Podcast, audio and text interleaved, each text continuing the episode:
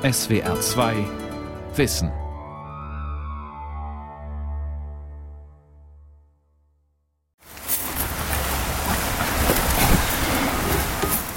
Lydia Möcklinghoff schleicht sich durch kniehohes subtropisches Eselsgras an. Sandiger Boden knirscht unter den Füßen der Biologin. Ab und zu knackt ein trockenes Blatt. Eine Handvoll Touristen schleicht im Gänsemarsch hinter ihr her. Alle sind schweißüberströmt. Es ist schwül heiß und Moskitos machen ihnen zu schaffen. Aber niemand flucht oder schlägt um sich. So geräuschlos wie möglich bewegen sie sich auf ein kleines Gebüsch zu. Direkt daneben steht ihr Zielobjekt, genannt Klaus. Er scheint sie zum Glück nicht zu bemerken. Also er kann so bestimmte Geräusche hören. Er kann so Äste knacken und Blätter knacken hören. Äh, da muss man vorsichtig sein. Dann kann er halt, er ist ja Monotasker. Also er kann sich immer auf eine Sache konzentrieren. Okay. Klaus frisst gerade, also kann Möcklinghoff die Kamera im Anschlag ein Stück näher kommen. Und dann manchmal hebt er so den Kopf und schnüffelt und guckt. Und dann muss man ganz still stehen bleiben. Und während er läuft, kann man auch laufen. Das ist wie so ein Kinderspiel. So ein Klaus lange, klebrige Zunge verschwindet im sandigen Boden. Er hat einen Ameisenbau erschnüffelt. Aufgeregt krabbeln hunderte Ameisen herum, attackieren Klaus oder versuchen verzweifelt, ihre Larven zu retten. Vergeblich. Der dreifingerige Ameisenfresser kriegt sie alle. Der große Ameisenbär. Porträt eines eigenwilligen Säugetieres. Eine Sendung von Charlotte Grieser. Hier im Pantanal, einer Region im brasilianischen Südwesten an der Grenze zu Paraguay und Bolivien, verbringt die deutsche Biologiedoktorandin Lydia Möcklinghoff mehrere Monate im Jahr. Seit 2009 sammelt sie Daten über Verhalten und Ökologie des großen Ameisenbären. Zoologisch korrekt Myrmecophaga tridactyla, der dreifingerige Ameisenfresser. Er ist in freier Wildbahn so gut wie unerforscht. Möcklinghoff hat unter anderem herausgefunden, wie die traditionelle Rinderzucht in diesem Teil Brasiliens dem Ameisenbären beim Überleben hilft, warum er Kratzspuren an Bäumen hinterlässt und mit wem er seinen Lebensraum teilt. Mir ist es am wichtigsten, dass die Leute über die Daten verfügen können und gerade die Leute, die zum Beispiel Schutzkonzepte konzipieren, äh, weil das ist ja im Prinzip mein Ziel, ich will ja, dass der Ameisenbär zum Beispiel besser geschützt werden kann oder dass man für bestimmte Wirtschaftsformen vom Pantanal, zum Beispiel diese traditionelle Form der Rinderzucht, eher Argumente hat, auch der Politik gegenüber. Der große Ameisenbär steht seit Jahren als gefährdet auf der roten Liste. Bedroht ist er vor allem durch Abholzung seines Lebensraumes und intensive Rinderzucht. Die entzieht dem Boden Nährstoffe. In nährstoffarmen Böden aber leben weniger Ameisen und Termiten die einzige Nahrung des hochspezialisierten Tieres. Ameisenbären brauchen immer viele verschiedene Lebensräume, um sich anpassen zu können. Äh, zum Beispiel, wenn es heiß ist, in den Wald zu gehen, so, um es mal ganz einfach zu sagen. Und ähm, deswegen ist der Ameisenbär dann geschützt, wenn sozusagen sein Lebensraum geschützt ist. Das Pantanal bietet günstige Bedingungen für den großen Ameisenbären. Dichter Wald mit stacheligem Unterholz, durch das man sich nur mit Macheten schlagen kann, wechselt sich ab mit weiten Savannen mit kniehohem Gras. Dazwischen inselartige Wäldchen mit knorrigen Tarumar-Bäumen oder hohen, schlanken Bocayuva-Palmen. Und Wasser. Viel Wasser, denn das Pantanal im Südwesten Brasiliens ist eines der größten Binnenfeuchtgebiete der Welt mit Süß- und Salzwasserseen. In der Regenzeit von November bis März ist der größte Teil dieser riesigen Beckenlandschaft überschwemmt und unpassierbar. Dann tritt auch der Rio Negro weit über seine Ufer, die sonst von träge in der Sonne dösenden Kaimanen und fischfangenden Otterfamilien besiedelt werden. Die Gegend ist von der UNESCO als Biosphärenreservat geschützt. Das heißt, das Miteinander von Mensch und Natur soll in dieser abwechslungsreichen Landschaft erhalten bleiben. Lydia Möcklinghoff hat einen Ameisenbären am gegenüberliegenden Ufer eines Sees entdeckt und will ihn fotografieren. Der See heißt auf Portugiesisch Mara Maravilha, wunder, wunderschön. Doch für diese Schönheit hat die Biologin gerade kein Auge. Sie beeilt sich, in guten Kameraabstand zum Ameisenbären zu kommen. Vom Rumpf her hat er so die Größe von einem Schäferhund. Dann kommt aber noch der Schwanz dazu und die Schnauze. Dann kommt man so auf zwei Meter. Ich mache jetzt gleich schon mal ein Sicherheitsfoto von dem Ameisenbären da drüben. Wie alt wird so ein Ameisenbär Feuerbildbach? Weiß man nicht. Das sind natürlich auch Daten, die schwer zu erheben sind. Weil dafür muss man sie sehr lange beobachten. Und das ist sehr schwierig. Im Zoo werden sie so 25 bis 30 Jahre.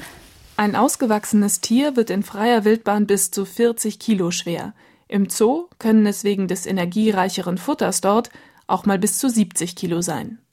Weibchen und Männchen unterscheiden sich äußerlich kaum in der Größe, und selbst bei genauer Untersuchung in betäubtem Zustand sind die Geschlechtsorgane nur schwer zu erkennen.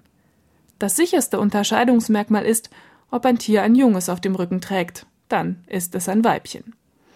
Etwa neun Monate bleibt ein Jungtier bei der Mutter. Nach etwa fünf Monaten beginnt es vorsichtig von ihrem Rücken abzusteigen und selbst auf Futtersuche zu gehen. Ein erwachsener Ameisenbär frisst etwa 30.000 Ameisen und Termiten pro Tag. Das klingt nach viel, ist aber nur eine Handvoll, knappe 200 Gramm. Wenig Energie für ein so großes Tier. Der Stoffwechsel des Ameisenbären ist entsprechend langsam. Seine Körpertemperatur liegt bei nur 34 Grad. Der ist eigentlich immer so ein bisschen mangelernährt. Also das ist wie beim äh, Panda-Bären zum Beispiel, die ja auch äh, so ein bisschen, äh, sagen wir mal, an der Realität vorbeileben und so ein bisschen trottelig sind. Das ist tatsächlich, weil die äh, eine zu geringe Energieaufnahme haben. Der Panda-Bär mit seinem Bambusgedöns und der Ameisenbär mit seinen Ameisen. Wenn man sie im Zoo sieht, wo sie eine andere Nahrung bekommen, die energiereicher ist, bewegen die sich viel schneller, sind viel aufmerksamer. Völlig andere Tiere im Prinzip vom Verhalten her. Ihre Mangelernährung ist möglicherweise ein Grund, weshalb sich die Ameisenbären hier im Pantanal in der Regel nur auf eine Aktivität konzentrieren können. Die Tiere sehen sehr schlecht, haben dafür aber einen hervorragenden Geruchssinn, mit dem sie Ameisen oder Termitenbauten wittern können. Die graben sie dann mit ihren scharfen, bis zu zehn Zentimeter langen Vorderkrallen auf. Beim Fressen muss sich ein großer Ameisenbär beeilen denn Ameisen verteidigen ihre Bauten und ihre Soldaten beißen den Räuber in seine empfindliche Schnauze. Nach weniger als einer Minute muss er gewöhnlich den Rückzug antreten und den nächsten Ameisenbau suchen. Am klebrigen Speichel seiner Zunge bleibt während des Fressens immer auch Sand hängen, den er mitverschluckt. Das kommt ihm durchaus gelegen. Ameisenbären produzieren keine Magensäure, haben aber einen sehr muskulösen Magen und zerreiben ihr Futter darin, der Sand hilft, die Ameisen zu zerdrücken und die verdauen sich anschließend praktisch selbst in ihrer eigenen Säure. Ameisenbären sind übrigens wie auch Koalabären keine echten Bären. Man unterscheidet den großen, den kleinen und den Zwergameisenbär. Vom kleinen Ameisenbär oder Tamandua gibt es noch zwei Unterausprägungen. Alle leben ausschließlich in Mittel- und Südamerika und gehören taxonomisch zur Überordnung der Nebengelenktiere, weil sie in der Brust- und Lendenwirbelsäule je ein zusätzliches Gelenk haben. Zu dieser Ordnung gehören sonst nur noch das Faultier und das Gürteltier. Auch sie kommen nur in Süd- und Mittelamerika vor. Ameisenbären sind eine erdgeschichtlich alte Art. Seit 20 Millionen Jahren bevölkern sie den Subkontinent. Ihre Vorfahren sollen sogar schon vor 54 Millionen Jahren dort gelebt haben.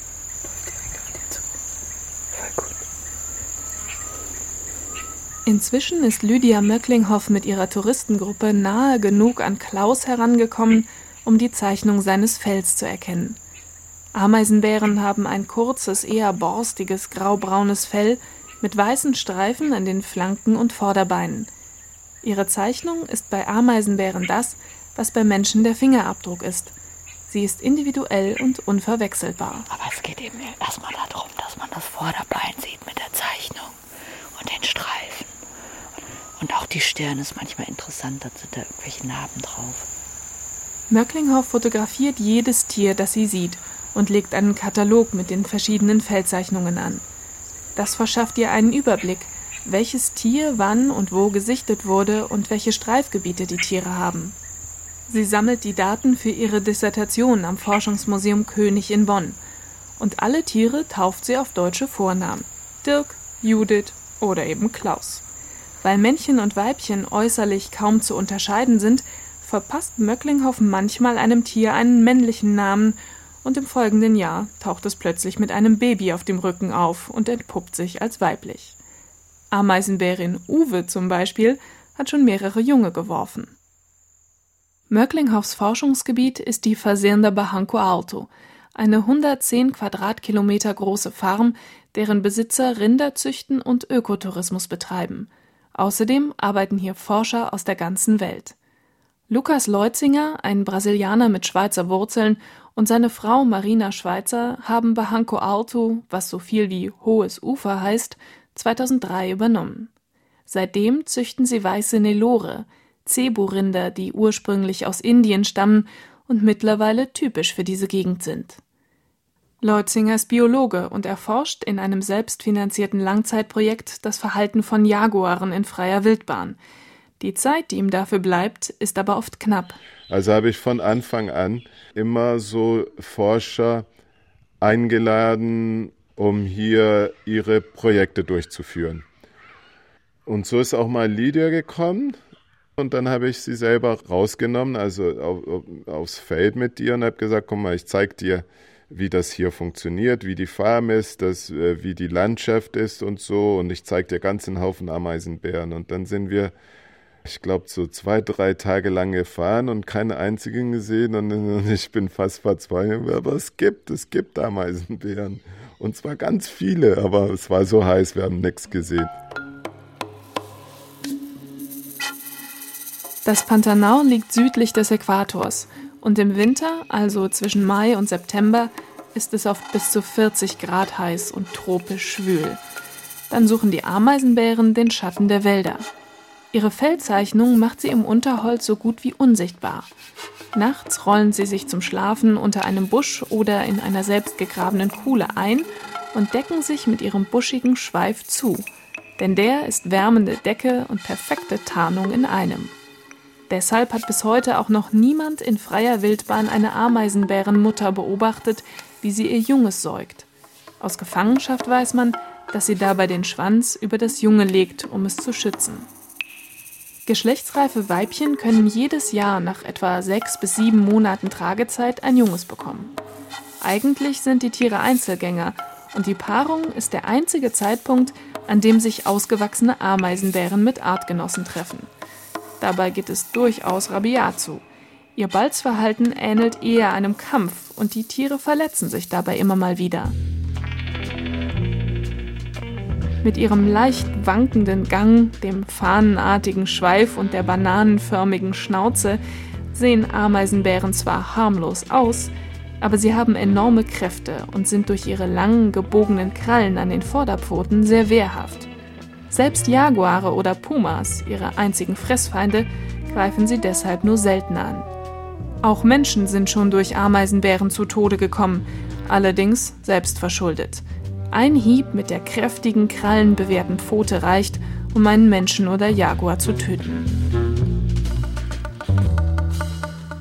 Ihre furchteinflößenden Krallen benutzen Ameisenbären aber auch für eine Art der Kommunikation. Sie kratzen an bestimmten Bäumen und markieren sie so. Ein Verhalten, das Lydia Möcklinghoff in Nordbrasilien entdeckt hat und jetzt im Pantanal weiter untersucht. Drei Peki-Bäume stehen inselartig im Grasland. Davor hat Möcklinghoff eine automatische Videokamera aufgehängt, um das Kratzverhalten der Ameisenbären aufzuzeichnen. Jetzt deutet sie etwa in Brusthöhe auf einen Stamm. Und hier sieht man halt richtig tiefe Kratzer. Der wird auch schon seit Jahren bekratzt. Also dann sieht man hier so ältere, die sind blasser von der Farbe her. Und dann sieht man so ganz dunkelrote Kratzspuren, die sind frischer. Und man sieht eben, dass es Ameisenbär ist und nicht irgendwie eine Katze, weil die Kratzspuren stumpf beginnen. Bei einer Katze mit ihren scharfen Krallen fangen die in so einer ganz feinen Linie an und werden dann tiefer. Wie Puma oder Jaguar schärft der Ameisenbär beim Kratzen seine Krallen. Gleichzeitig markiert er aber auch. Das heißt, der Ameisenbär kratzt nicht nur, sondern er reibt auch seine Brust an der Rinde. Und da hat er Duftdrüsen Und äh, so teilt er sich sozusagen anderen Ameisenbären mit. Denn Ameisenbären sind ja Einzelgänger und sind gleichzeitig ziemlich stark. Das heißt, sie können sich gut verteidigen und äh, in der Kombination führt das dazu, dass man sich nicht unbedingt ständig begegnen möchte.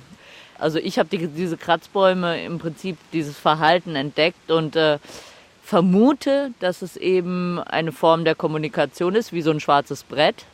Aus so einer Duftmarkierung kann man einiges rauslesen. Ich bin hier, ich bin weiblich, ich bin paarungsbereit zum Beispiel.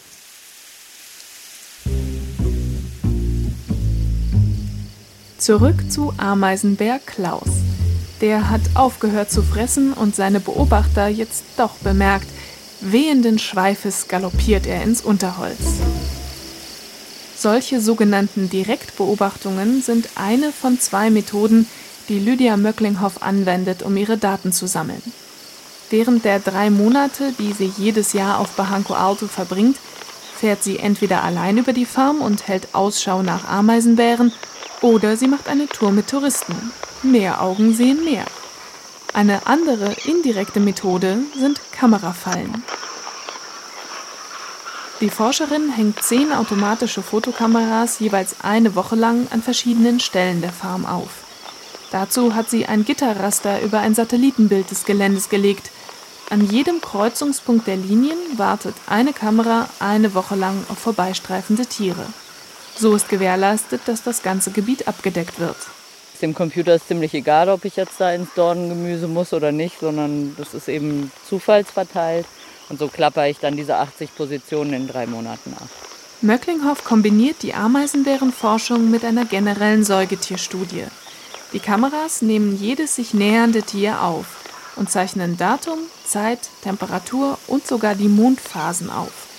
So kann Möcklinghoff vergleichen, welche Tiere sich wann wo aufhalten, was ihre Aktivität beeinflusst und wer den Lebensraum der Ameisenbären teilt. Die Kamera, die Möcklinghoff heute einsammeln will, ist nur mit dem Pferd erreichbar. Eine gute Stunde reitet sie durch Wald mit Akoriepalmen, die ganzjährig Früchte tragen und deshalb eine sogenannte Schlüsselart sind. Alle fressen von ihr. Verschiedene Papageienarten, genauso wie Peccaris, eine einheimische Wildschweinart, und Tairas, katzengroße schwarze Marder. In den Mandovi-Bäumen mit ihren bis zu anderthalb Meter dicken Stämmen nisten laut kreischende Hyazintharas, eine blaue Papageienart, die in den 80er Jahren fast ausgestorben war, deren Population sich auf Barranco Alto aber gut erholt hat, auch wenn sie weltweit noch immer stark gefährdet sind. Dann geht es wieder durch hüfthohes Eselsgras, das sich die Cowboys früher unter ihre Sättel gestopft haben, wenn sie ihre Freundinnen mitnehmen wollten.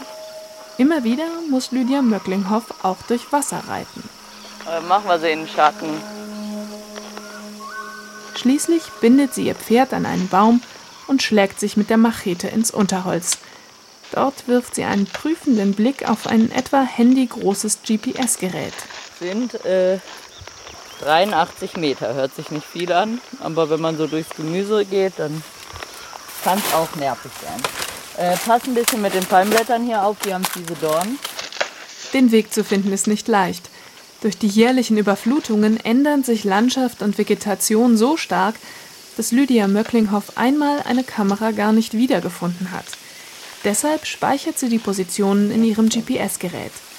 Den Blick auf das Display gerichtet, tritt sie die Dornengewächse nieder, die ihr schon so manche Hose zerrissen haben. Dann äh, sieht man hier auf dem Bildschirm, sieht man einen Pfeil, der rein theoretisch in die Richtung, also wenn man sich dann dreht, dann zeigt er jeweils in die Laufrichtung und dann muss man sich so lange drehen, bis er zur Falle hin zeigt. Im Moment pendelt er fröhlich herum, obwohl wir gerade stillstehen. Das ist dann im Wald, kriegt er halt nicht so guten Empfang. Nach zehn Minuten Suche findet Möcklinghoff die richtige Stelle. Die Kamerafalle ist eine tarnfarbene Box, groß wie eine Butterbrotdose und wird auf Kniehöhe an einem Baum aufgehängt. Möcklinghoff zurrt sie gut fest, denn die neugierigen Nasenbären zum Beispiel versuchen sie öfter abzumontieren und holen manchmal sogar die Batterien heraus. Das war's dann mit den Fotos für die Forschung. Die Kameras haben Sensoren für Körperwärme und Bewegung. Wenn ein Tier vorbeistreift, schießen sie eine Serie von Fotos, bis sie keine Bewegung mehr registrieren. Wenn tausende Bilder auf der Speicherkarte der Kamera sind, ist wahrscheinlich eine Rinderherde vorbeigelaufen. Wir sehen zum Beispiel, wenn es heiß ist, viel weniger Ameisenbären, aber auch allgemein viel weniger Tiere. Das heißt nicht, dass die Tiere sich auf einmal in Luft auflösen, sondern das heißt, dass sie dann einen anderen Lebensraum nutzen, nämlich mehr im Wald bleiben, um nicht in der prallen Sonne rumzulaufen. Und das möchte ich eben sehen, weil das, was das für einen Einfluss auf die Tiere hat, das hat, ist natürlich auch, äh, wenn man über Klimawandel äh, nachdenkt, interessant und vor allem Klimawandel, wo es tendenziell heißer wird hier im Pantanal, heißer und trockener. Der menschengemachte Klimawandel bringt dem Pantanal mehr heiße, trockene Tage zwischen Mai und September und noch stärkere Regenfälle von Oktober bis April. Diese Extremwetterlagen erschweren es dem Ameisenbär im Winter, genügend Wasser zu finden, und im Sommer schwemmen die Starkregenfälle den Boden ab, in dem seine Beutetiere, die Ameisen, leben. Schlecht für ihn und womöglich für das ganze Ökosystem, Ameisenbären sind die einzigen Tiere, die sich in Südamerika auf Ameisen als Nahrung spezialisiert haben. Wenn sie aussterben und die Populationen nicht mehr dezimieren, könnte das weitreichende Folgen haben. Bricht ein Ökosystem zusammen, zieht das weitere nach sich. Im Prinzip wie ein fallendes Kartenhaus. Das bleibt nicht ohne Auswirkungen auf den Menschen.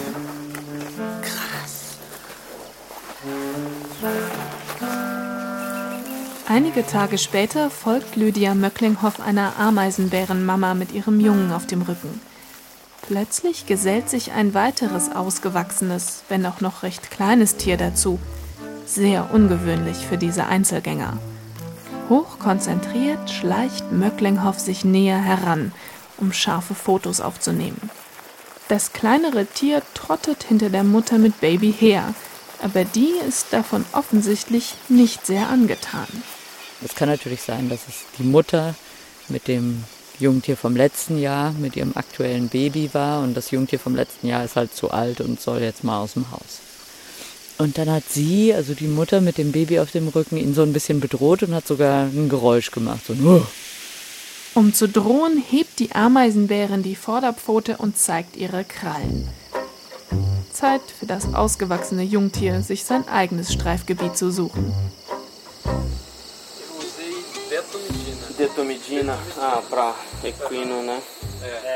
Auf Aguapé, der Nachbarfarm von Barranco Alto, sitzt eine Gruppe Tierärzte an einem lauen Abend beim Bier zusammen. Forscher des Projeto Tamanduá, einer Kooperation mehrerer brasilianischer Universitäten zur Forschung an Wildtieren, geben hier einen Kurs für Studenten. Morgen sollen sie einen Ameisenbären betäuben und untersuchen. Lydia Möcklinghoff nutzt die Tatsache, dass hier erfahrene Veterinäre am Werk sind und schließt sich ihnen an, denn für ihr nächstes großes Forschungsprojekt muss sie Ameisenbären fangen. Sie plant, einige Tiere mit GPS-Halsbändern auszustatten. Die erste Hürde war dabei, die richtigen Halsbänder zu finden. Da die Tiere einen sehr schmalen, langen, bananenförmigen Kopf haben, können sie keinen der üblichen Halsbandtypen tragen, wie Hunde oder Katzen. Nach langem Suchen fand die Biologin eine Firma in den USA, die eine Art Rucksack eigens für ihre Forschung hergestellt hat. Den können die Ameisenbären nicht abstreifen, der Sender stört sie aber auch nicht. Um den Tieren diese GPS-Halsbänder anzulegen, müssen sie betäubt werden. Der Tierarzt Jé Ribeiro de Araújo hilft Möcklinghoff dabei. Er ist auf Jaguare spezialisiert und deshalb heute aus Campo Grande, der gut 200 Kilometer entfernten Hauptstadt des Bundesstaates Mato Grosso do Sul, eingeflogen. Kleinflugzeuge sind hier neben Pferden das wichtigste Verkehrsmittel, denn Straßen, die den Namen verdienen, gibt es in diesem Teil des Pantanaus nicht. Unter Leitung der Tierärztin Flavia Miranda machen sich um 6 Uhr am nächsten Morgen alle auf den Weg. Lydia Möcklinghoff und die Tierärzte reiten voraus. Die Studierenden fahren auf einem Pickup hinterher. Schon zu dieser frühen Stunde ist es heiß und alle sind aufgeregt. Nach einer halben Stunde steigen die Forscher ab. Sie haben einen Ameisenbären gesichtet und kreisen ihn vorsichtig ein. Der merkt erst einmal nichts und dann ist es schon zu spät. Er versucht noch wegzugaloppieren, aber einer der erfahrenen Tierärzte hat ihm schon mit dem Betäubungsgewehr einen Pfeil in die Seite geschossen. Das Tier läuft noch ein paar Schritte, schwankt leicht, als wäre es angetrunken und kippt dann einfach um. Jetzt muss es schnell gehen. Die Betäubung wirkt nur eine Stunde. Es ist ein Männchen, 40 Kilo schwer und offensichtlich gesund. Ein schönes junges Tier. Wir können sein Alter nicht genau bestimmen, weil er ja keine Zähne hat. Die Studenten heben das Tier auf eine Plastikplane und beginnen mit der Untersuchung. Flavia Miranda zieht dem Ameisenbären einen Schal über die Augen und stopft ihm Watte in die Ohren. Je weniger Sinneseindrücke sein walnussgroßes Gehirn erreichen, desto länger wirkt die Betäubung. Sie legt ein feuchtes Gasetuch um die lange Zunge, die dem Tier aus dem Maul hängt, damit sie nicht austrocknet. Außerdem bindet sie die Vorderpfoten mit dickem Klebeband zusammen, um sich und die Studierenden vor den gefährlichen Krallen zu schützen. Die Studenten reißen dem Ameisenbären ein paar Haare aus, nehmen ihm Blut ab und ziehen ein paar Zecken aus seiner Haut. Parasiten können ein wichtiger Hinweis auf seinen Gesundheitszustand sein. Als alle Arbeiten erledigt sind, rührt sich der Ameisenbär wieder.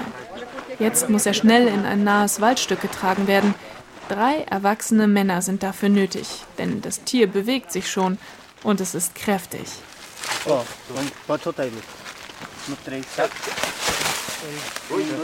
In sicherer Entfernung warten die Veterinäre, ob sich das Tier gut erholt. Seine ersten Aufstehversuche sind noch etwas wackelig und er kippt ein paar Mal um. Aber dann verkriecht sich der Ameisenbär in eine ruhige Ecke. Hier wird er jetzt schlafen, bis er in wenigen Stunden wieder so wach sein wird, als sei nichts geschehen. Mittlerweile liegen die Ergebnisse der Langzeitbeobachtung von vier Tieren vor. Es war ziemlich spannend, weil wir sehen konnten, dass sie äh, sich viel weiter bewegen, als wir erwartet haben. Die Streifgebiete sind viel größer. Und was auch spannend war, war, dass man natürlich auf einmal im Feld, dadurch, dass man die jetzt mit einer Antenne finden konnte, die Schlafplätze finden konnte. Also tatsächlich, sonst findet man die ja nicht, weil die liegen dann auf dem Boden flach unter einem Busch und man sieht keinen Ameisenbären. Was ich jetzt gelernt habe, im Prinzip kann unter jedem Busch, direkt neben der Straße, überall kann ein Ameisenbär liegen. Die sind so gut getarnt, wenn die schlafen. Man sieht sie nicht, wenn sie nicht so ein Senderhalsband tragen.